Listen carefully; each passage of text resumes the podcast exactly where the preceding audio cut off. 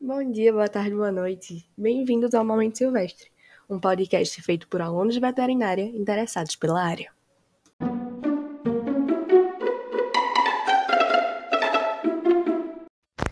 Meu nome é Alice Valença e eu vou falar para vocês um pouquinho sobre educação ambiental, já dando ênfase a um dos pilares do zoológico, que a partir de agora vamos ter um episódio sobre cada aqui no podcast.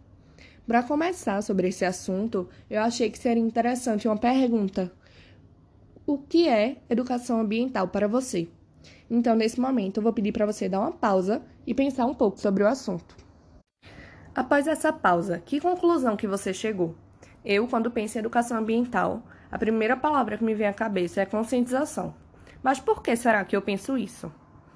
Em 1977, na Conferência de Tbilisi, a educação ambiental ela foi definida como algo que é utilizado para orientar e proporcionar a possibilidade de adquirir conhecimento para proteger e melhorar a fauna e a flora.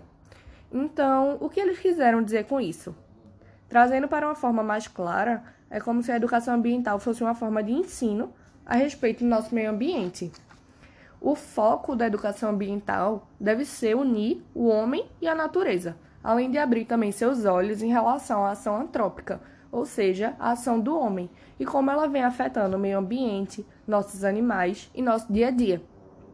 Entrando um pouco em como a educação ambiental é importante para o zoológico, a gente já pode citar a importância de saber qual é a história daqueles animais e reforçar a importância em ressignificar o zoológico e seus pilares. Hoje em dia, uma visita ao zoológico, seja por crianças ou adultos, tem extrema importância e são extremamente significativas por poder criar esse vínculo, principalmente pela grande maioria dos visitantes viverem em áreas urbanas, sem muito contato com a natureza. Então, hoje já se é possível citar diversos zoológicos que possuem locais apropriados para a realização dessas atividades com o público. Alguns exemplos de zoológicos aqui no Brasil com atividades de educação ambiental são o Parque Estadual Dois Irmãos, aqui em Recife, Pernambuco, que tem atividades como visita guiada para grupos de escola, museu com animais taxidermizados, zooférias, que é uma colônia de férias para crianças, onde eles passam um dia conhecendo o dia a dia dos animais, o dia a dia do tratador, o dia a dia do veterinário, além de ter esse contato mais próximo também com os animais.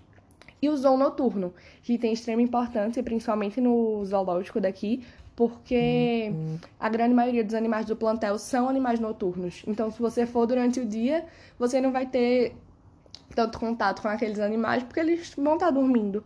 Então, o zoo noturno tem essa importância também de conhecer esses animais. Outro zoológico que podemos citar aqui no Brasil é o Zoológico de Brasília, que tem alguns projetos, como o projeto Tá Limpo, que é para conscientização do público quanto à manutenção e limpeza do zoológico. E também vários outros aqui no Brasil, onde eu consigo citar projetos.